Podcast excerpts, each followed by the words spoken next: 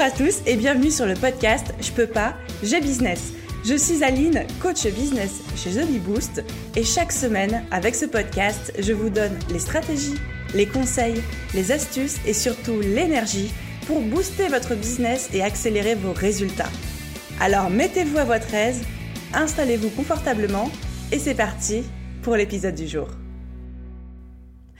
Hello à tous et bienvenue dans l'épisode numéro 88 du podcast Je peux pas, j'ai business.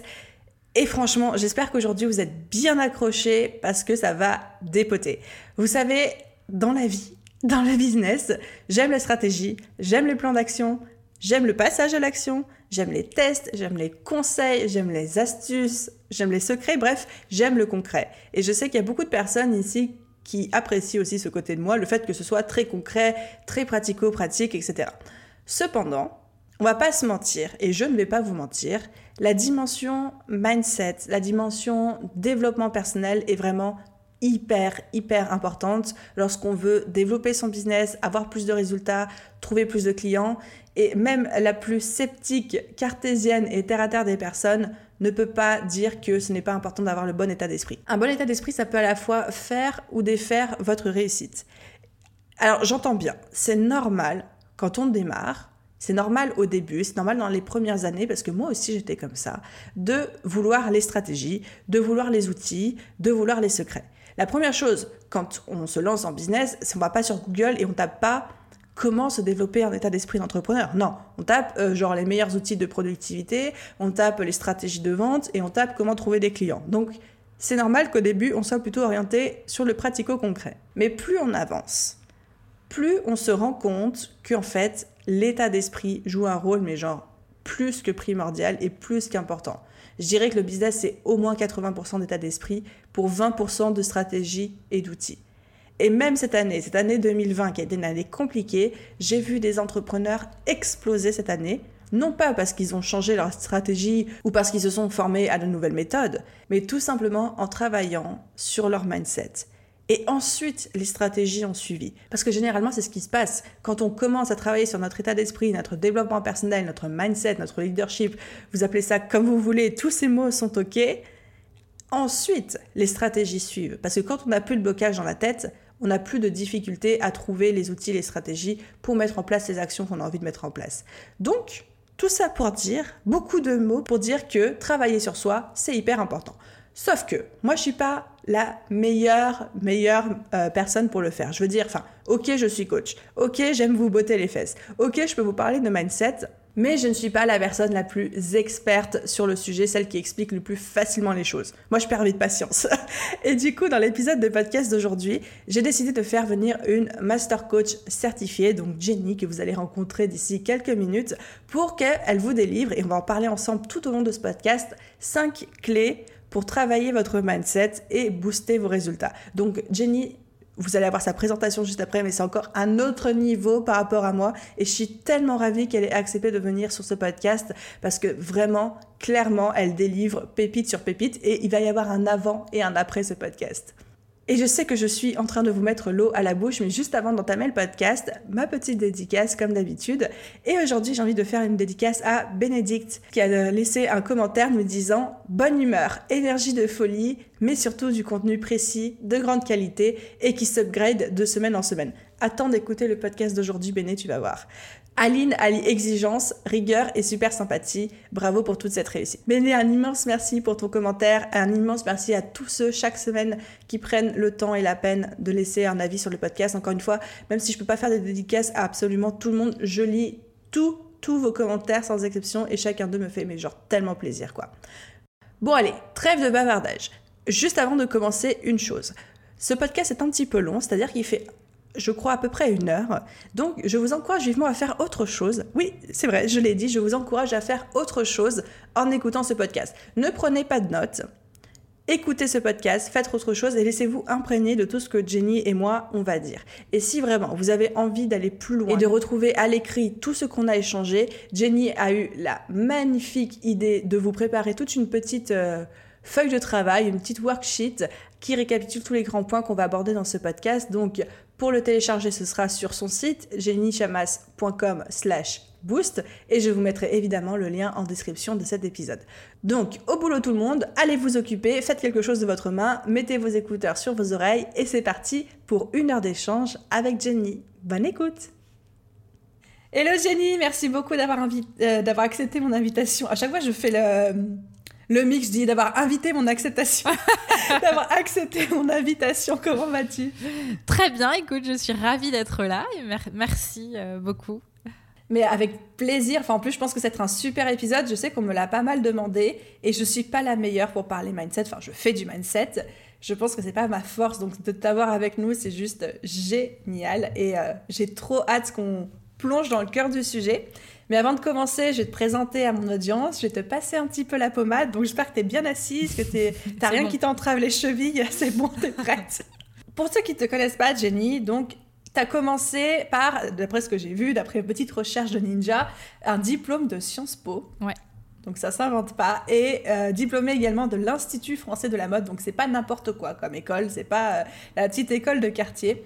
Tu as commencé à travailler pendant plusieurs années, je crois 8 ans, quelque chose comme ça, dans le marketing et le merchandising auprès de grandes marques comme Hermès, H&M, André en France et à l'étranger. J'ai vu passer euh, Corée du Sud, je oui, crois. Oui, j'ai vécu trois ans en Corée du Sud en expatriation pour, pour H&M. Mais, mais c'est génial. J'allais dire, il y a de la bouteille, mais c'est pas le bon terme, quoi. Mais il y a du niveau, en tout cas, derrière. Et depuis trois ans, surtout, tu es coach certifié pour les femmes, managers, dirigeantes et entrepreneurs. Et tu es coach en leadership. Mhm. Et en plus de ça, tu es maman de deux enfants, donc faudra me dire déjà comment tu fais pour faire tout ça en même temps. Euh, tu animes, parce que c'était tout ça n'était pas assez évidemment, le podcast qui s'appelle Femmes ambitieuses. Donc euh, j'allais jeter un petit coup d'œil, c'est un podcast genre t'as 5 étoiles, t'es super bien noté, t'as quasiment 500 notes et reviews sur le podcast, ce qui est juste énorme. Et tu es en plus de tout ça, Cherry and the Cake, l'auteur du livre euh, Ambitieuse et épanouie, pareil, 5 étoiles sur Amazon. Genre, quand tu fais tout ça? bah en fait là ça semble énorme mais ça s'est construit euh, pas à pas euh, pendant des années. Et euh, ce qu'on ne voit pas sur cette magnifique introduction je te remercie vraiment. Ça fait ça fait du bien d'entendre ça. Ce qu'on ne voit pas c'est toutes les galères entre pour arriver à, à ce résultat là qui résumé en quelques phrases semble incroyable et qui en réalité est tout à fait tout à fait réaliste, euh, réalisable pour beaucoup d'entre nous. Et, voilà, je, pense que c'est juste, j'ai appris à, accepter que ça n'allait pas être un parcours linéaire. Et ça ne l'a pas été, j'imagine, au cours de ces huit dernières années. Non, non, non, non, clairement. Euh, ben, disons que je suis. Je pense que ce qui est linéaire, c'est que je fais toujours ce qui m'anime. Donc euh, là, je suis assez fidèle à moi-même là-dessus. Mais après, ça marche pas toujours du premier coup. Et puis, il y a, y, a, aussi, il faut apprendre apprendre à accepter que ça prenne plus de temps que ce qu'on aimerait, apprendre à accepter que ça marche pas tout de suite. Tu vois, tu dis, euh, ambitieuse et épanouie, 5 euh, étoiles sur Amazon. Bon, bah, moi, euh, je trouve qu'il n'y a pas assez de commentaires, par exemple. Tu vois, mon cerveau m'emmène par là. Bah alors, du coup, est-ce que c'est un livre qui peut s'adresser à des femmes entrepreneurs euh, Oui, j'imagine. Alors, c'est un, un livre qui s'adresse aux femmes qui ont envie à la fois de vivre leurs ambitions et de s'épanouir à le faire. Parce que je constate qu'il y a beaucoup de femmes qui euh, parviennent à vivre leurs ambitions, mais finalement qui après font le constat qu'elles ne sont pas aussi... Euh, épanouies que ce qu'elles aimeraient. Et donc, évidemment, ça vaut pour, pour les entrepreneurs, puisque on donne énormément d'énergie à son business quand on se lance.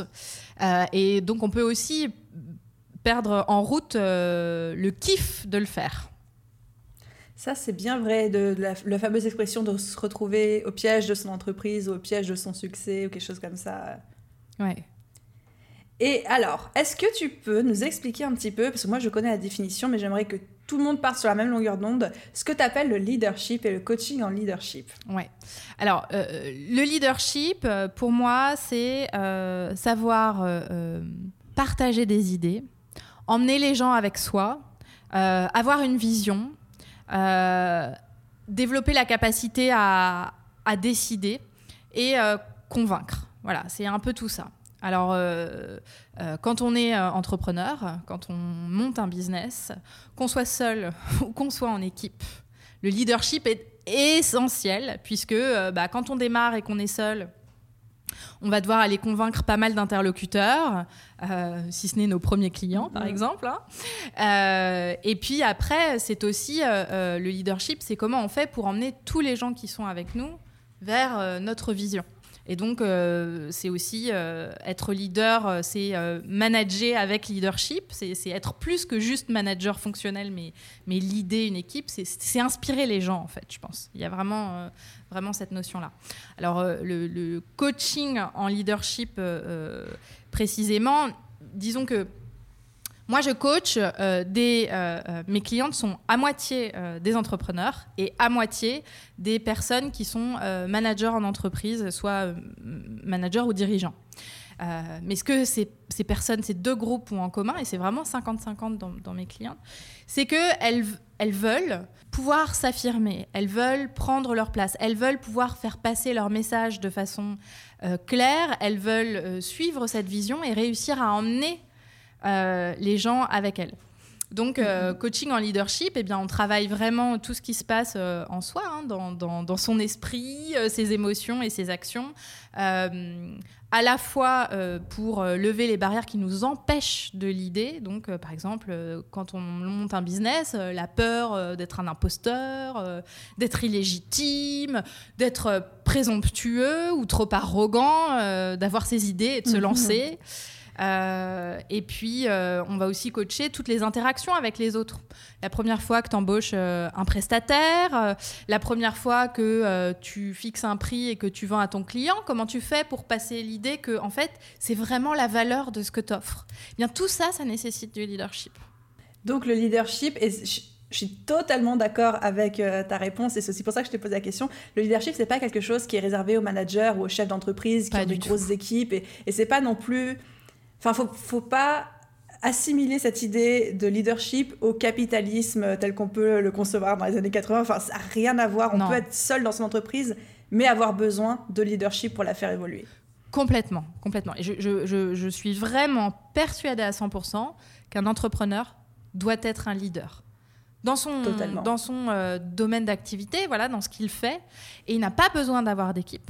Et puis être leader de sa propre vie, être leader... Euh, leader de, sa propre vie, de ses choix, de ses décisions, euh, euh, de ce à quoi on renonce. Euh, Totalement d'accord avec toi. Et du coup, c'est la transition parfaite parce que maintenant qu'on a explicité un petit peu ce terme de leadership qui parfois peut faire un petit peu peur parce qu'on attache beaucoup, beaucoup au management, maintenant qu'on sait que c'est pour tout le monde, si je t'ai demandé de venir faire ce podcast avec moi, c'est que j'ai envie qu'on parle du coup mindset, leadership du coup, et comment booster ses résultats en travaillant sur son développement personnel, sur son mindset et donc sur son leadership quand on est entrepreneur. Et comme je le disais dans mon intro, euh, je travaille moi-même beaucoup sur mon mindset, je me fais coacher sur mon leadership, mais c'est pas quelque chose que moi j'enseigne parce que je suis pas la meilleure à enseigner ça. Je suis très bonne à enseigner des stratégies, des trucs, euh, des astuces, des trucs concrets. Développement personnel un petit peu moins, donc je suis très contente qu'on soit là toutes les deux aujourd'hui. Et euh, du coup, euh, tu as identifié, Jenny, cinq clés au total pour travailler son mindset, booster ses résultats quand on est entrepreneur. Quelle est la première? Allez, on y va. Alors, la première, euh, que, que, tu enfin, que tu partages déjà peut-être, mais c'est de fixer un objectif chiffré. ça y est, ça commence. Donc, pour booster ses résultats, on a besoin de penser que c'est possible. D'accord? Parce que, en mm. fait, nos pensées créent notre réalité. Pour pouvoir penser que c'est possible, encore faut-il savoir où on veut aller. Donc, il y a une différence entre se dire je lance mon idée, on verra bien, ou je lance mon idée et voilà l'objectif que je me fixe pour l'année 1, par exemple. À partir du moment où on, cale euh, cet objectif euh, chiffré, eh bien là, on ouvre la porte des possibles. Parce qu'on amène plein de questions. Donc, si mon objectif, je te donne un, exemple, par exemple, de faire un chiffre d'affaires, on va dire de 50 000 euros euh, la première année du lancement de mon business. Mais ça peut être n'importe quel chiffre, ça marche pareil. Oui, tu peux enlever un zéro, rajouter deux zéros. Exactement. rajouter 10 zéros, enfin bon. Rajouter 10 zéros. eh bien, en fait, à partir du moment où tu sais que c'est ça ton objectif, qu'il est gravé dans le marbre, là, tu vas te poser des questions intelligentes. Tu vas te dire, bon, ok, alors qu'est-ce que ça veut dire? Bon, euh, qu'est-ce que je vais vendre? Du coup, à quel prix? Combien il faut que j'en vende pour arriver à ça? Et donc là, on, passe tout de suite dans un mindset où on, se donne la possibilité de vraiment le réaliser parce qu'on va aller dans le concret et on va se poser les bonnes mmh. questions. Alors que si on laisse la porte, la porte fermée, qu'on se dit, bon, bah, allez, je lance et on verra, on n'a jamais, un, la possibilité d'être vraiment satisfaite. Parce que comme on n'avait pas d'objectif, on ne sait pas mesurer est-ce que ça a bien marché, est-ce que ça n'a pas bien marché. Donc, naturellement, le cerveau a toujours un bien négatif, donc il va nous dire, ouais, mais c'est pas assez bien, j'aurais dû faire mieux, etc. Mais on n'a pas d'échelle de mesure. Et puis surtout, euh, tout semble une montagne parce qu'on n'a pas décortiqué la faisabilité de cet objectif. Amen. donc, euh, donc voilà. Alors, euh, pour, pour moi, hein, si on doit retenir euh, certaines choses, comment on fait hein, pour se fixer un objectif chiffré Je pense qu'il ne faut pas que ce soit trop sorcier. On n'a pas besoin de faire un business plan de malade pour y arriver. Je pense qu'il faut se demander déjà de combien on a besoin pour que cette entreprise tourne en année 1. Euh, ça nous donne déjà une idée de ce qu'on peut viser. Euh, on peut se demander aussi qu'est-ce qui se passe sur le marché. Ça nous donne une, petite idée. Et puis en fait, on prend ces éléments, on en fait une petite sauce, une petite moyenne, et puis on choisit. Et il n'y a pas de bon ou de mauvais objectif. Il faut juste se fixer un objectif, un point, c'est tout. On décide et puis on passe à autre chose. L'objectif, il sera jamais à 100% atteint ou il sera peut-être complètement dépassé, peut-être ce sera un peu en dessous, mais c'est une échelle de mesure qui nous permet de se dire bon bah voilà euh, là je, suis arrivé à 50% euh, de mon objectif et on est à trois quarts de l'année. Bah, qu'est-ce que je vais faire le dernier trimestre pour récupérer euh, et arriver à mon objectif? Ça, ça, permet vraiment de voilà se poser les bonnes questions. Trois choses. Définir cet objectif chiffré et en le formulant en une phrase euh, par exemple, je veux euh, euh, faire 50 000 euros de chiffre d'affaires en coachant des leaders. Par exemple, ça pourrait être ça, voilà, une phrase. Un délai, par mm-hmm. exemple, janvier 2021, enfin j'en sais rien, vous mettez un mois, une année. Et puis, ce qui va nourrir cet objectif et vous garder motivé, c'est de vous demander pourquoi vous voulez atteindre cet objectif. C'est quoi le feu euh, qui, vous, euh, qui vous anime? Qu'est-ce qui fait que c'est important pour vous? Parce que évidemment, atteindre un objectif n'a jamais été facile. Donc il va falloir aller trouver les ressources. ouais, si c'est facile, c'est que c'était pas le bon, exactement. Il va falloir aller trouver les ressources en soi. Et ces ressources, c'est notre pourquoi. Mmh. Alors, euh, je dirais deux choses un moyen mémotechnique pour, euh, bah, pour euh, vous qui écoutez, euh, pour retenir comment définir un objectif. Vous pouvez retenir les deux A. Un objectif, il doit être ambitieux. C'est ce qu'on se disait. Si c'est trop facile à atteindre, bah, en fait, c'est que peut-être c'était pas c'était pas le bon. Et en même temps, il doit être atteignable. C'est-à-dire que si on se fixe un truc complètement irréaliste, le risque, c'est qu'on se démotive. Et c'est quand même pas le but. Donc voilà, les deux A. J'adore le moyen mémotechnique. Il y a une question, je sais qu'il va popper dans les têtes qui nous écoutent parce que je connais mon audience par cœur, c'est mais si c'est ma première année de business, comment est-ce que je sais ce que je peux faire ou ne pas faire? T'as dû l'entendre aussi celle-là. Euh, non mais ouais, mais carrément. Mais en fait, on ne sait pas vraiment. C'est-à-dire qu'il n'y a pas, euh, il a pas de vérité à ça. C'est-à-dire que si on observe, euh, si si on avait toutes les informations de tous les business qui se montent, même dans le même secteur, on pourrait voir des différences énormes. C'est ça.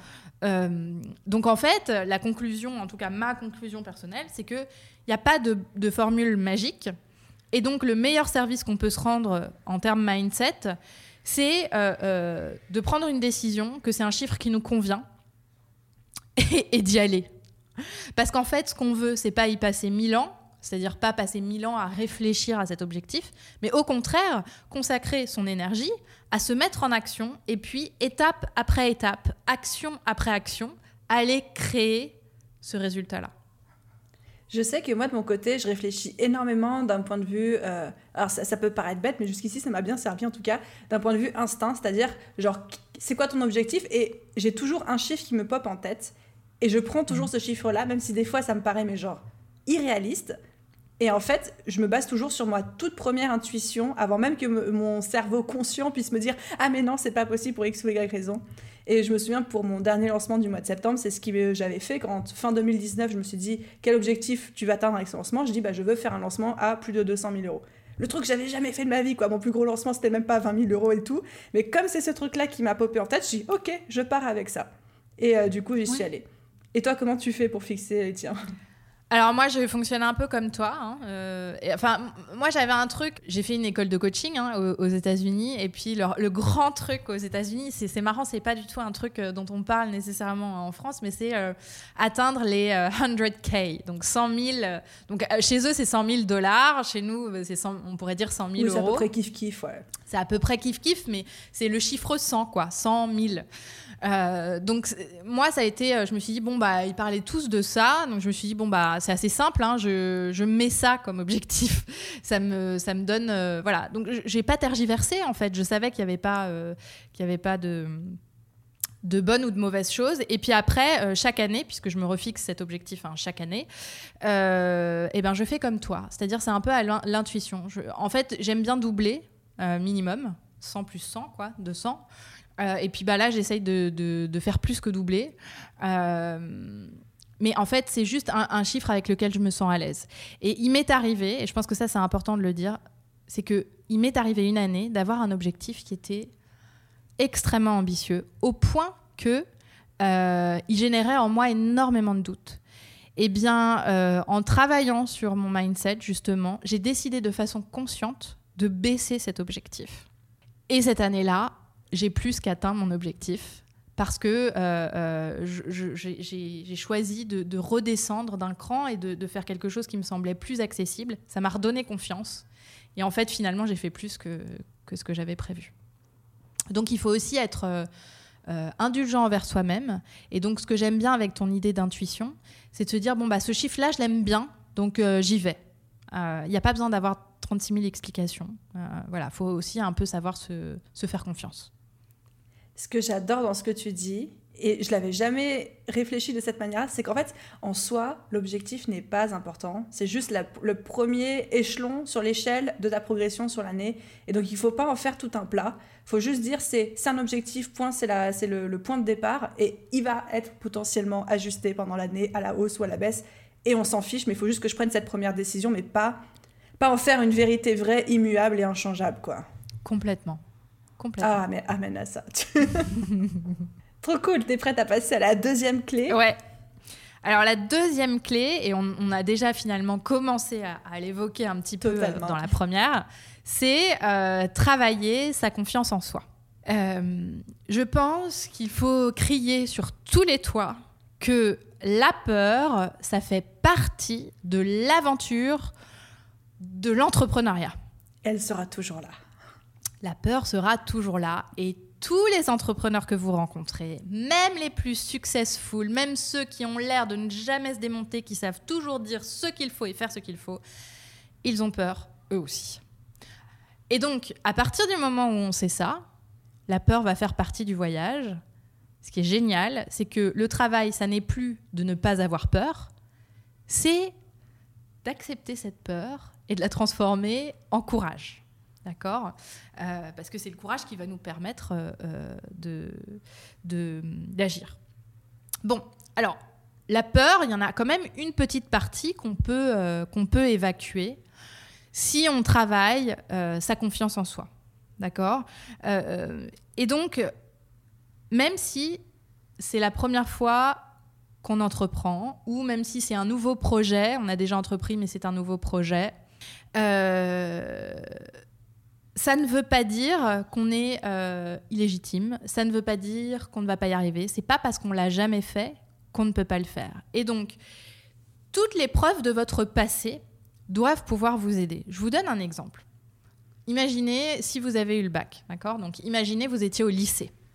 Et puis là, euh, c'était bientôt le bac. Donc, euh, vous révisiez vos votre bac, euh, puis vous stressiez probablement un peu, mais mince, est-ce que je vais y arriver? Oh là là, cette matière, la philo, je suis cata. euh. et vous aviez l'impression que vous n'alliez jamais y arriver. Finalement, ce bac, là, 5 ans, 10 ans après, vous êtes là, mais en fait, évidemment, mais évidemment que je l'ai eu D'accord Ça vous semble J'y tellement pensais évident l'autre jour, je me disais, mais à quoi ça sert ce truc? Là, je repensais aux équations à quadruple inconnu là qu'on avait. Je me dis, mais à quoi ça, qu'est-ce que ça vient faire ce truc bon, j'ai pas eu ça, moi. J'ai pas. C'était en bac S, ça, non? Et donc, ce que je veux dire par là, c'est que il y a plein de choses que vous avez réalisées dans votre vie que vous pensiez un jour ne pas pouvoir réaliser. Et une fois euh, l'étape passée, en, vous retournant sur votre vie, vous vous dites mais évidemment que je l'ai fait. Je l'ai fait d'avoir le bac, je l'ai fait d'obtenir mon premier poste, je l'ai fait peut-être d'avoir un enfant, je l'ai fait euh, ceci, je l'ai fait cela. Et donc tous ces accomplissements, petits et grands, sont des preuves que vous pouvez vous faire confiance dans cette aventure. Et donc, ce que je vous invite à faire, c'est vraiment de lister toutes ces preuves, tous ces trucs où vous vous disiez, mais un jour, j'y arriverai, jamais, ou euh, ça va être compliqué de le faire. Et finalement, ben, vous avez réussi. Tout ça, ça nourrit, ça doit nourrir votre confiance en vous. Et donc, de façon intentionnelle. Ça veut dire que le fait de se poser la question de quels sont ses accomplissements, le fait de s'en rappeler, euh, de euh, lire cette liste, ça va aider à générer de la confiance pour euh, demain et pour toutes ces choses que vous allez devoir faire en business que vous n'avez pas nécessairement l'habitude de faire ou que vous n'avez jamais fait. C'est un petit peu même le... Si j'extrapole, même l'exercice que j'ai fait avec toi en tout début de podcast, avec ta présentation, j'ai listé toutes les choses magnifiques que tu avais faites dans ta carrière et ça t'a fait un gros boost de confiance euh, Exactement. de quelques secondes. Complètement. En fait, ce qu'on fait, c'est de choisir de voir le verre à moitié plein plutôt qu'à moitié vide. Parce que quand on voit le verre à moitié plein, euh, ça nous donne de l'énergie, ça nous fait nous sentir bien et ce sont nos émotions qui sont euh, la source de nos actions. Et donc, mm. euh, ce qu'on veut, enfin, pour, pour, obtenir des résultats, il faut agir. Hein. Il n'y a pas 36 000, 36 000 formules magiques. Hein. d'accord. donc, le but, c'est de se faciliter la mise en action. Et donc, quand on se sent confiante, eh bien, on facilite la mise en action. Alors, il y a quand même un truc à dire parce que euh, je sais que des personnes qui écoutent euh, vont se dire oui, mais moi, j'ai pas du tout confiance quoi et puis c'est quand même pas facile de travailler sa confiance alors oui c'est pas un truc qui se travaille du jour au lendemain donc voilà il faut aussi se donner le temps euh, mais la confiance seule ne suffit pas. C'est-à-dire que je vous parlais euh, au début de ce point-là de courage. Euh, le courage se substitue à la confiance. C'est-à-dire sur toutes les choses où même quand vous avez essayé, vous n'avez toujours pas confiance. Eh bien là, il va falloir s'armer de courage, c'est-à-dire se lancer des défis et se dire bon allez, je ferme les yeux, je respire un bon coup et hop, je me lance, j'y vais. Euh, cette capacité à, se lancer des petits défis, on n'a pas besoin de se lancer des énormes défis. On, fait, on commence par des petits défis, on répète, et ça, ça va construire la confiance parce qu'on va se rendre compte mhm. que, en fait, on, est capable de faire quelque chose même quand on a un peu peur, euh, et donc euh, petit à petit, on peut augmenter l'intensité. Et donc, ça va vraiment, ça aussi, ça va aider à construire la confiance en soi dans l'action. J'aime beaucoup cette notion du courage qui se substitue à la confiance. Et j'ai même la sensation que quand quand tu fais des choses qui te font peur, par définition, c'est que ça te sort de ta zone de confort. Et que dans tous les cas, euh, tu n'as pas confiance quand tu es hors de ta zone de confort. Et donc, dans tous les cas, il y a la case courage avant d'avoir la case confiance. Complètement. La liste des accomplissements, c'est un peu la confiance basée sur le passé. Mais pour le présent, euh, quand on voilà n'a pas assez de confiance issue du passé, bah, il va falloir euh, convoquer le courage parce que évidemment le cerveau euh, se met en alerte à chaque fois qu'on sort de notre zone de confort et ça c'est vraiment le fonctionnement du cerveau reptilien qui est là pour nous prévenir d'un danger imminent. et donc, comme on n'est plus dans un monde où on risque, en tout cas dans un pays aujourd'hui, où, on risque de, mourir à, tout instant, euh, même si cette possibilité existe, mais je veux dire, on n'est pas dans un pays en guerre, euh, voilà.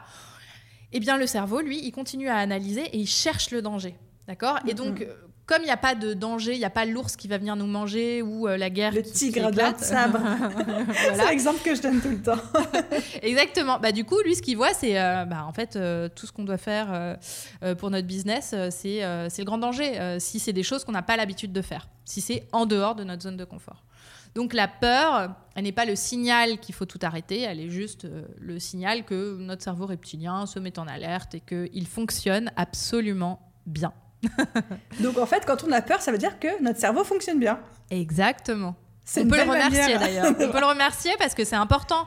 C'est important de ressentir de la peur parce que le jour où il y a un vrai danger, c'est ce qui nous permet de réagir. J'adore cette manière de retourner cette, euh, la, perception qu'on a de la peur.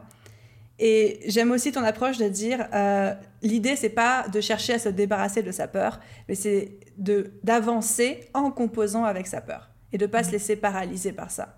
Oui, tout à fait. Et qu'est-ce que quel conseil tu pourrais dire à quelqu'un qui aujourd'hui est bloqué par sa peur, par, sa, par son manque de confiance en lui-même, en fait, mais genre paralysé, j'arrive pas à avancer?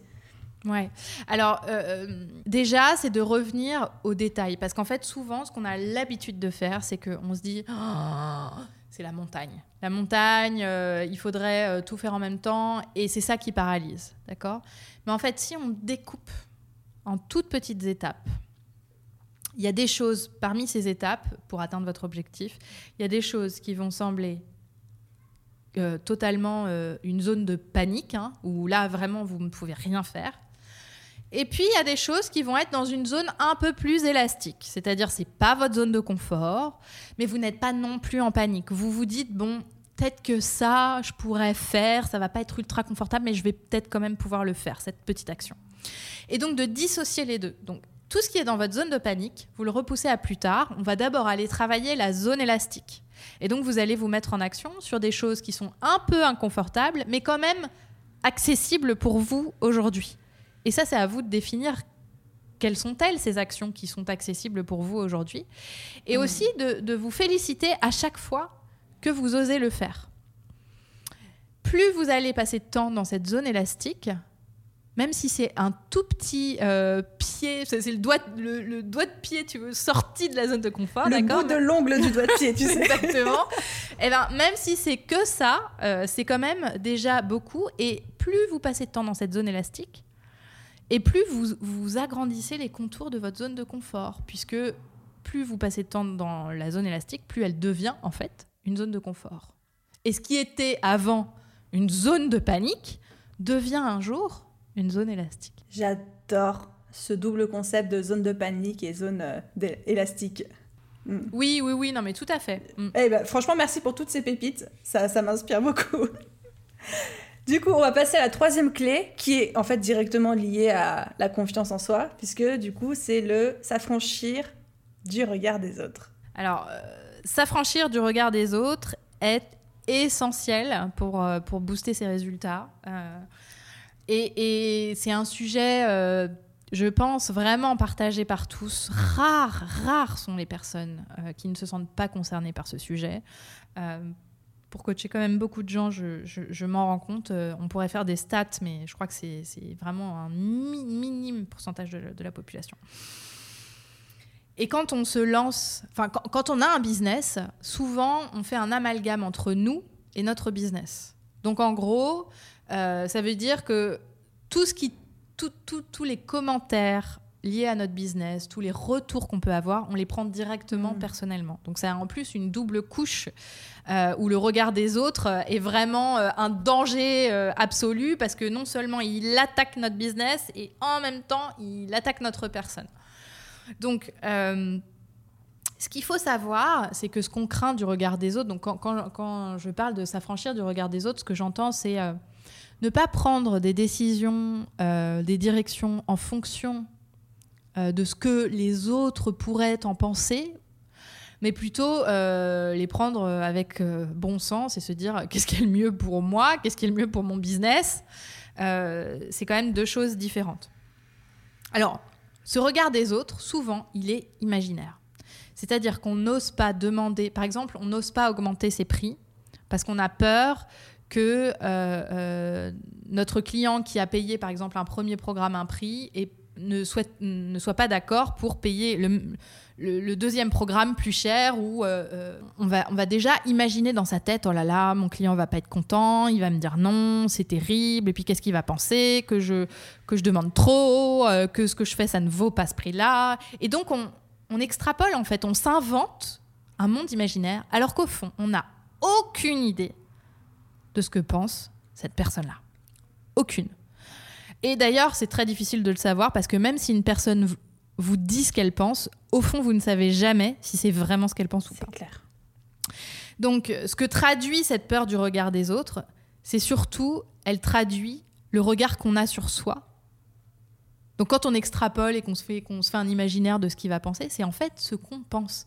C'est-à-dire que ben, j'augmente mes prix, oui, mais en fait, ça, peut-être que ça vaut, ça le vaut pas, peut-être qu'en fait, je suis pas assez bonne pour vendre à ce prix-là. Et donc, ce qu'on croit que les autres vont penser, c'est en fait ce qu'on pense nous. Et donc là, on, revient dans un environnement où la, vraie question, c'est bon, bah, qu'est-ce que je fais pour me coacher euh, Si je pense qu'il est nécessaire que j'augmente mes prix, si, si je pense que mon programme en vaut le coup, comment je fais pour y croire dur comme fer et le vendre bien? Sans parler des autres, parce que les autres, ils pourront toujours penser que euh, c'est pas top, c'est pas grave, c'est juste que ce client-là, il est pas pour vous, il faut aller en chercher un autre, c'est tout. Mais vraiment, donc le, regard des autres est paralysant, mais ce qui est intéressant, c'est que ce qu'on imagine du regard des autres, c'est bien souvent ce qu'on pense de soi-même. Et donc, nous incombe la responsabilité de choisir ce qu'on pense de soi, parce qu'on peut choisir ce qu'on pense de soi. T'as as donné trop, trop de bons trucs d'un coup là. Je sais plus sur quoi rebondir. Mais euh, oui, franchement, cet effet miroir, on le dit souvent, mais l'intégrer, le vivre, c'est encore une autre paire de manches que euh, ce qu'on interprète comme étant des critiques de la part des autres, qu'elles soient d'ailleurs imaginaires ou même euh, réalistes. Réel, ouais. c'est qu'un miroir de ce qu'on pense de nous. Et j'ai un exemple qui m'a popé en tête, c'est tout bête, hein, c'est anecdotique. Genre, la semaine dernière, samedi dernier, j'ai fait du roller pour la toute première fois de ma vie. Genre, j'avais jamais fait de patin, jamais fait de roller et tout. Et du coup, j'ai fait j'en ai un peu parlé, genre en mode on va sortir de la zone de confort, blablabla, parce que j'avais quand même la trouille. J'étais sur les quais de Seine, il y avait genre des centaines de personnes qui se baladaient, il y avait des gamins qui étaient en roller, mais qui eux assurent de ouf, qui sautaient tout. Puis t'avais moi avec mon vieux casque et mes genouillères, mes, mes coudières, tout ce que tu veux. Et en fait, ce qui s'est passé, c'est que je me suis rendu compte que c'était plus facile que ce que j'imaginais. Et moi qui étais persuadée que j'allais me retrouver sur les fesses au bout de deux secondes, bah, j'ai assez vite capté le truc. Et ça a bien fonctionné. Et du coup, j'ai posté une story de moi, enfin je demandais à ma meilleure pote de poster une story de moi en train de faire du roller, etc. Je l'ai posté en mode toute fière, hein, c'était la première fois et ça s'est bien passé.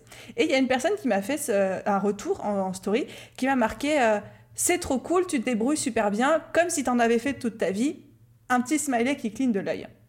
Et moi j'ai eu deux réactions en lisant ce truc-là. La première réaction c'est en mode euh, c'est gentil. Et en même temps, j'ai une deuxième réaction parallèle en mode, en fait, il est en train de m'accuser d'en avoir déjà fait, d'avoir fait croire que c'était la première fois pour qu'on pense que je me débrouille bien du premier coup. Et je me suis dit, mais c'est ouf de réfléchir comme ça. Et du coup, sans rien dire, j'ai fait lire le retour à ma meilleure pote. Et ma meilleure pote m'a dit, mais pour qui il se prend celui-là? Parce qu'elle avait eu la seconde interprétation aussi. Et je me dis, mais c'est quand même dingue. La personne, c'était hyper bienveillant, peut-être, ou peut-être pas, j'en sais rien et d'avoir ces deux interprétations possibles. Donc c'est vraiment, vraiment le reflet de ce que je pouvais penser de moi-même à ce moment-là, quoi. Ou de la peur que je pouvais avoir des réactions des gens. Complètement. Ah, c'est un super exemple, je trouve. Euh, euh, c'est carrément ça. Et, finalement, euh, je pense que l'idée, c'est aussi de, de, mettre au service de soi ce que pensent les autres. C'est-à-dire de, de faire un peu le tri entre ce qu'on a envie de garder et ce qu'on n'a pas envie de garder. Euh, tout en sachant qu'en fait, ce que pensent les autres de nous disent tout d'eux, mais rien de nous. Parce qu'eux-mêmes ont leur propre miroir d'eux-mêmes. Exactement. Et en fait, euh, ce qu'ils disent, c'est euh, une, une, réaction à la façon dont ils se sentent et à ce qu'ils pensent. Et, donc euh, ça, on n'a aucun contrôle là-dessus. On pourrait être la meilleure des meilleures et on pourrait être euh, la plus nulle des plus nulles. On ne sait absolument pas euh, ce que penseraient les autres. donc parfois, on, s'évertue à, à, faire les choses pour plaire à tout le monde. Et puis on se rend compte que mince, on plaît toujours pas à tout le monde.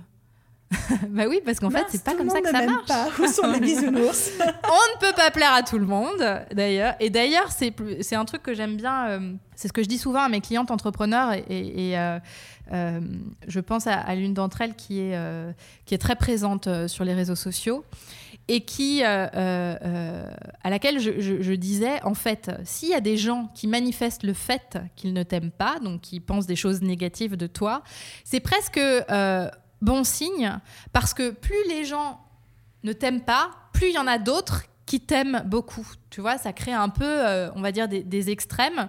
Mais donc, ça veut dire qu'il y a une énergie qui circule, en tout cas. Mm, mm. Et après, euh, on va pas aller euh, s'apitoyer sur bah, tout ce que les autres pensent de nous qui est négatif. Au contraire, on va aller chercher tous les gens qui ont des, des feedbacks positifs et s'en nourrir. Et donc ça, ça nécessite de faire un tri, un tri avec intention. Euh, et donc de, choisir de, le faire. Quoi. Ce feedback, je le prends. Ce feedback, je ne le prends pas. C'est tellement important. Je suis totalement d'accord avec toi.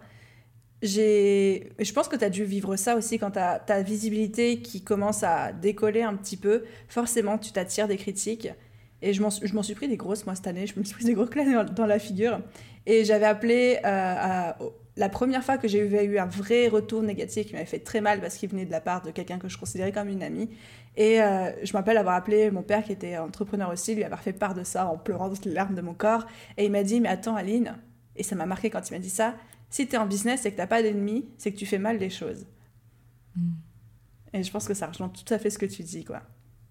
Ouais, parce qu'il faut il faut pas non plus négliger le fait que qu'on peut aussi créer des envieux, euh, qu'on ose. Quand on est en business quelque part, c'est vraiment pour moi c'est vraiment du leadership, c'est-à-dire qu'on on ose affirmer quelque chose, quel que soit le message. Et donc ça veut dire que les gens peuvent entendre ce message. Évidemment, euh, parmi la population, il y en a qui, qui, sont d'accord, qui, qui s'abreuvent de ce message, et puis il y en a d'autres euh, qui ne sont pas d'accord, qui pensent différemment. Donc, mais oui, je, je suis d'accord avec, avec ton papa, clairement. ça, m'avait mis une petite claque dans la gueule et je lui ai dit Ouais, c'est pas faux. bon, je dois faire très bien les choses alors. Hmm. Je pense qu'on pourrait vraiment parler du regard des autres, on pourrait en parler, mais genre pendant des heures et des heures. Mais bon, passons à la quatrième clé. Ouais. Alors, la quatrième clé. Euh, Qui est liée. C'est. C'est lié, exactement. C'est d'apprendre à gérer ses émotions.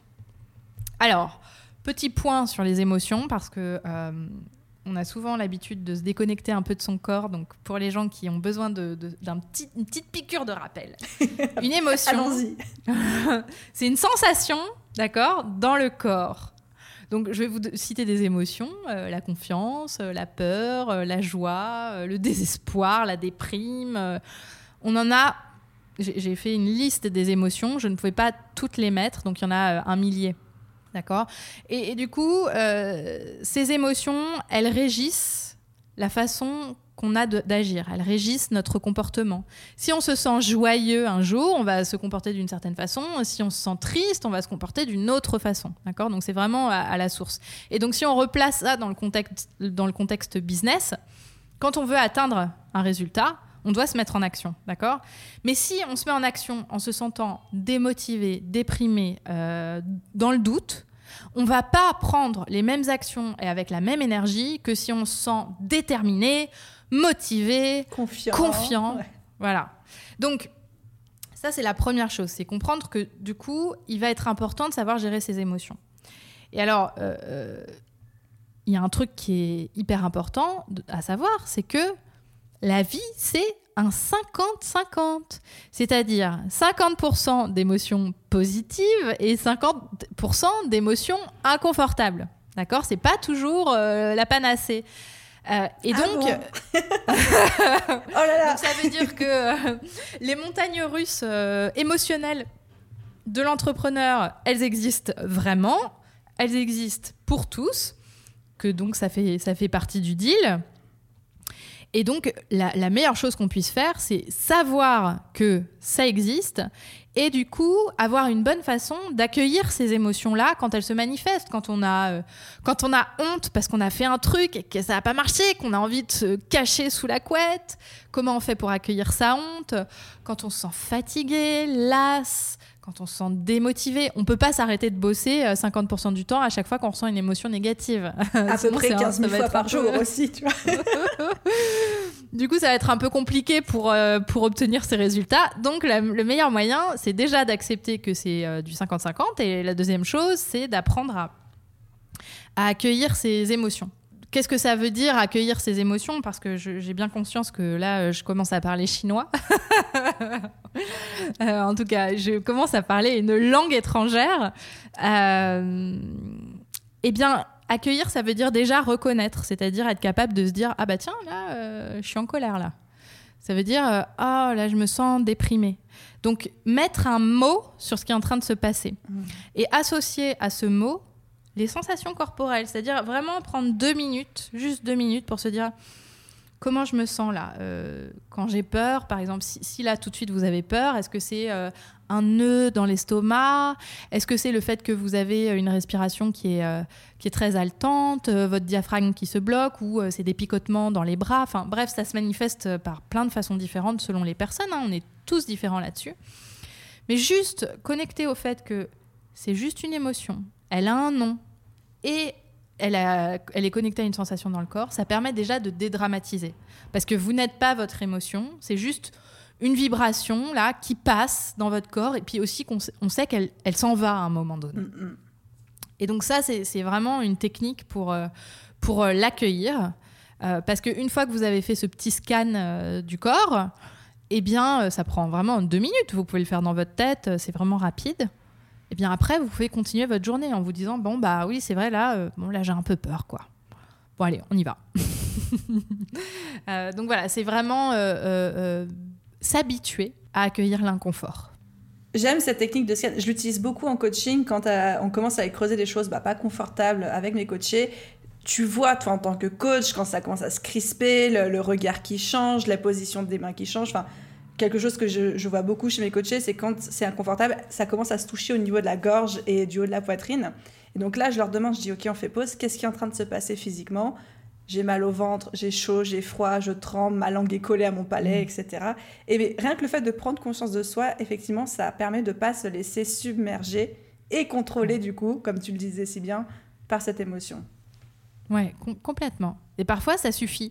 Et parfois, ça suffit pas à, faire baisser l'intensité, mais c'est OK. C'est juste de se rendre compte que, bon, bah, là, tout de suite, je suis en train de vivre une émotion parce que je suis une personne humaine et qu'en fait, c'est ça l'expérience humaine. C'est de vivre euh, du confort et de l'inconfort. Et on pourrait pas être hyper joyeux, hyper heureux, euh, hyper fier de ses résultats si on ne connaissait pas euh, euh, la différence entre le confort et l'inconfort. Il faut, il faut avoir connu la tristesse pour connaître la joie. C'est voilà, c'est naturel. C'est pas, c'est passionnant comme euh, sujet et je trouve que ça touche à l'essence même de ce qu'est le coaching en fait, qui est mm. d'apprendre à se connaître, à gérer ses émotions, à avancer malgré tout. Donc absolument passionnant comme discussion. et on arrive du coup à la cinquième et dernière clé qui est du coup, le résultat de tout ça, Ouais. Alors là, c'est euh, l'action massive. On a bien dit massive. en action. Et on a bien dit massive. J'emprunte à Tony Robbins euh, ce terme, massive action. Quand on, est, quand on, quand on a une entreprise, euh, quand on, on veut booster son business, on est face à une myriade de choix. C'est-à-dire que comme il n'y a pas de formule magique, on pourrait à peu près tout faire, euh, tout faire et son contraire. Enfin bon, bref, les, options sont multiples souvent. Et donc là, on a le choix de passer beaucoup de temps à réfléchir à ces options, passer beaucoup de temps à essayer d'obtenir toutes les informations, de faire la euh, bonne formation.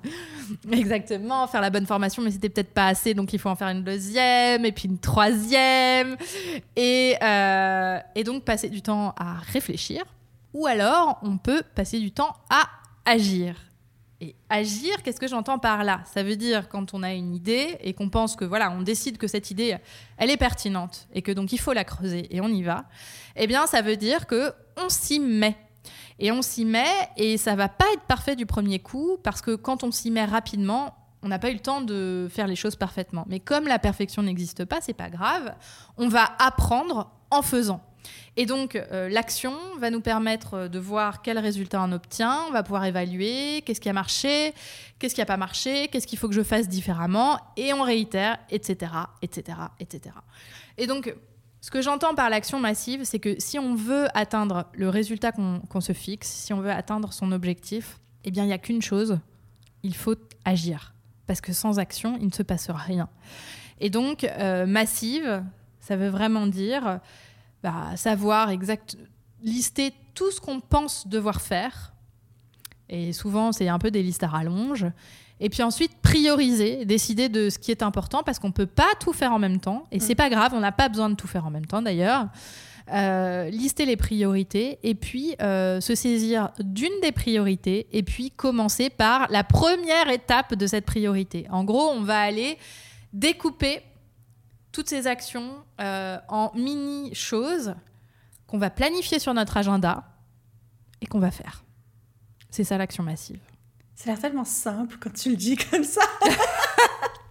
Je pense que tu as soulevé deux choses qui sont extrêmement importantes. C'est un, moi ce que j'appelle aussi le syndrome de l'objet brillant, c'est qu'il y a toujours des milliards de manières de faire quelque chose et des milliards de possibilités et qu'il n'y a pas une qui est mieux que l'autre et que c'est un peu un mythe, une chimère et surtout un faux ami, ce que j'appelle un trou de lapin, de penser qu'il y a une bonne manière de faire et une mauvaise manière de faire et qu'il faut absolument déterminer quelle est la bonne.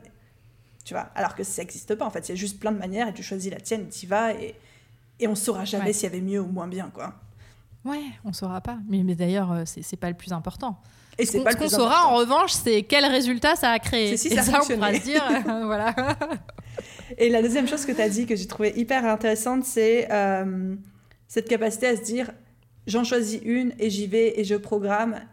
Et je sais que je saoule tout le temps mes coachs avec ça, c'est genre, je leur dis pour quand ce sera fait, pour quand ce sera fait? Oh, bah, euh, cette semaine. Non, cette semaine, ça suffit pas. Quand? Quel jour? Quelle heure? Quand est-ce que je peux t'envoyer un message et que auras, euh, tu me diras oui, c'est bon, c'est fait. Envoie-moi une capture d'écran. Quand est-ce que tu m'envoies ta capture d'écran? Enfin. Et effectivement, je pense que c'est ce qui n'est pas planifié, ce qui n'est pas programmé. C'est pas un objectif, quoi. C'est une idée vague. Mais il faut pas sous-estimer ce côté-là, quoi. Ouais, euh, je, suis complètement en ligne avec toi. La, meilleure chance qu'on peut se donner de réussir, c'est euh, de, choisir des, actions, mais de les programmer, de les planifier et d'y aller. Et c'est-à-dire au moment où euh, on regarde son agenda et que c'est marqué, euh, je sais pas moi, faire ce workbook ou faire, je sais pas, envoyer ce mail ou appeler un tel, on le fait. Et quelque part, il faut aussi être conscient que 50% du temps, on n'a pas envie d'agir. Parce que là encore, vous êtes humaine et comme 50% du temps, vous, vous, ressentez des émotions plutôt inconfortables, dans ces moments-là, on n'a pas super envie d'agir. Ça n'empêche pas d'agir. C'est juste que de façon intentionnelle, on va décider qu'on respecte son agenda, quoi qu'il arrive, parce qu'on est son meilleur soutien, parce qu'on est son meilleur buddy et qu'on va pas se laisser tomber et donc on va le faire. Et à partir du moment où on a cette relation-là avec euh, son planning et qu'on prend vraiment euh, euh, le temps de planifier les actions qu'on doit prendre, bien là, l'action massive, enfin je veux dire, moi j'ai vu, j'ai vu des, des, des, des, femmes, des coachés qui, qui du jour au lendemain ont commencé à, planifier, mais en fait leur productivité a augmenté puissance, puissance 10 000. Quoi. Donc déjà, ça permet de faire beaucoup plus mais aussi, ça permet de gagner du temps sur certaines choses et donc euh, bah, de prendre un peu de temps pour soi parce qu'on euh, a aussi besoin de ces moments où euh, voilà, on, fait redescendre la pression, on se repose, etc. C'est ce que ça permet. Quand tu disais que 50% du temps, tu n'as pas envie de le faire, en tout cas dans ma vie personnelle, c'est 90% du temps. je ne suis pas dans le meilleur état. Enfin, le lundi, quand j'ai enregistré mon podcast du lundi d'après, dans 90% du temps, je me dis j'ai pas le sentiment d'être au top de mon énergie. Mais je le fais tout le mm. temps quand même. Et je pense que dans, dans, ton business, tu peux pas avoir un business où tu fais toujours la bonne tâche au bon moment, en fonction de ton énergie, de ton envie. C'est juste chimérique de réfléchir comme ça. Et comme tu dis, c'est prendre le contrôle, de dire respecte-toi toi-même, sois ton meilleur pote et respecte ton emploi du temps. Et c'est normal que tu sois pas tout le temps au taquet sur tout, quoi. Ouais, ouais, ouais. Non, mais complètement. Et puis, je veux dire, on, pourrait fonctionner tout le temps à se dire, euh, bon, bah là, je me sens pas, donc je le fais pas. Mais en fait, on développe aussi l'habitude euh, de se donner des excuses, hein, parce que, en fait, c'est ce que notre cerveau cherche, c'est à nous garder dans, dans, notre zone de confort. Et donc, il va aller chercher toutes les excuses possibles et imaginables. Et c'est quand même dommage, parce que du coup, on se prive on se prive de la possibilité de vraiment réaliser euh, ce qu'on souhaite et, pourquoi. Enfin, pourquoi se priver de ça? C'est toute la subtilité et je trouve que c'est vraiment un équilibre, encore une fois, vraiment subtil à trouver entre c'est important de savoir s'écouter, pas forcer quand on est fatigué, pas forcer quand il faut pas, etc. Et en même temps, pas non plus être trop complaisant avec soi-même et comme tu dis, apprendre et s'habituer à se trouver des excuses parce que là, on ralentit vachement notre progression, notre potentiel. Quoi. Tout à fait. Et, je pense que euh, un, point à retenir, c'est qu'un planning, il ne faut jamais l'utiliser contre soi. Donc, c'est un, guide qui permet euh, voilà, d'optimiser euh, le temps, les actions. Mais parfois, ce planning, bah, on va devoir le faire changer parce que peut-être un jour, on va être malade. Parfois, il va falloir faire passer une urgence personnelle avant ça, ça arrive aussi. Bah là, le but, c'est pas de se dire oh, j'ai pas respecté mon planning, je suis une mauvaise personne et se taper dessus. Hein. Ça doit rester un, outil qui nous permet euh, d'avancer, pas, de, se sentir mal ou de reculer. Donc, euh, il faut trouver effectivement cet équilibre, cette juste mesure. Ne pas utiliser son planning contre soi. Ça me parle tellement. Mais merci, merci pour ça. Je crois que, je, ne sais pas, ça fait combien de temps qu'on enregistre, mais j'ai l'impression que ça fait euh, presque une heure. 55 minutes. Oh mon Dieu oh, C'est ma faute, on avait beaucoup de choses à aborder. J'ai pas vu passer les 50 minutes, tu as donné tellement d'astuces, de, valeurs, euh, de choses comme ça, merci énormément. Est-ce que tu veux bien nous récapituler les 5 clés? Oui. Alors, donc, les 5 clés pour euh, travailler votre mindset et booster vos résultats un, fixer un objectif chiffré, donc un chiffre euh, en euros et euh, avec euh, un délai. deux, travailler votre confiance en vous. Trois, s'affranchir du regard des autres. Quatre, gérer vos émotions. Et cinq, l'action massive, se mettre en action. Et je crois que tu nous as préparé une fiche récapitulative, c'est ça? Oui, tout à fait. Alors, ce que, ce que je vous ai préparé, c'est euh, un petit euh, cahier d'exercice avec euh, quelques questions pour chacune des étapes qui vont vous permettre du coup d'utiliser immédiatement ce que vous venez d'écouter pour justement aller travailler étape après étape ces cinq points clés. donc vous trouverez cette, cette feuille d'exercice sur mon site jennychamas.com euh, slash euh, boost B 2 O S T voilà. Et on mettra le lien dans la description je mettrai le lien dans l'article de blog aussi euh, pour que les gens puissent retrouver directement ça évitera à chaque fois qu'ils se refarcissent le podcast d'une heure pour retrouver le petit exercice. C'était la zone la zone de panique et la zone de quoi qu'elle disait déjà. Franchement, merci d'avoir déjà super bien préparé tout ce que tu nous as, tout ce que tu nous as partagé. J'ai eu l'impression de vivre quatre séances de coaching en une, tu vois et puis pour cette fiche, euh, je pense que ça va être énormément de valeur et je sais que je pense que même moi, je vais la télécharger. bah, merci à toi, Aline, en tout cas, euh, pour cette invitation. Et puis bravo pour euh, tout ce que tu fais, parce que j'aime beaucoup ton podcast. merci, mais je te retourne le, le compliment. D'ailleurs, si, si on veut te retrouver, c'est quoi le plus simple, le plus rapide? Alors, euh, déjà, je pense écouter mon podcast. Si tous ces outils-là vous ont plu, eh bien, euh, le podcast vous plaira. Il s'appelle Femme ambitieuse, euh, disponible sur toutes les plateformes de téléchargement. Et sinon, vous pouvez aussi me retrouver sur mon site jennychamas.com, tout attaché. Et voilà. Et on mettra les liens dans la description. Je mettrai aussi, du coup, le bonus, ton podcast et ton livre, si on veut aller te laisser une note sur Amazon. Exactement. pour, pour, monter le, les chiffres. C'est ça, on va aller booster ton livre, tu vas voir. Merci énormément, Jenny, puis à très vite, j'espère, sur le podcast. À très bientôt. Merci, Aline. Et voilà, les copains, c'est fini. Vous l'avez. Waouh! C'était un méga, méga gros épisode et je suis tellement heureuse. Enfin, même moi, je buvais les paroles de Jenny. Ça m'a vraiment touchée personnellement sur plusieurs points. Donc, donc je pense que même moi, je vais être amenée à devoir réécouter cet épisode de podcast. J'espère sincèrement qu'il vous a plu. Encore une fois, si vous souhaitez récupérer l'ensemble des commentaires qui a été donné pendant cet échange, vous pouvez retrouver la worksheet de Jenny en téléchargement. Donc, je vous mets le lien dans la description de cet épisode de podcast. J'espère que cet épisode vous a plu, j'espère que vous allez en retirer autant de valeur que... Mais je pense que oui. Je vous connais, je pense que oui. Et merci d'avoir écouté cet épisode jusqu'au bout. Encore une fois, si vous tenez à encourager le podcast, vous pouvez laisser une note, un commentaire ou tout simplement vous abonner sur la plateforme d'écoute sur laquelle vous êtes. J'ai été ravie de partager ça avec vous. Je vous souhaite une superbe journée, soirée, après-midi, nuit, où que vous soyez et je vous dis à très vite dans un prochain épisode de podcast. Bye bye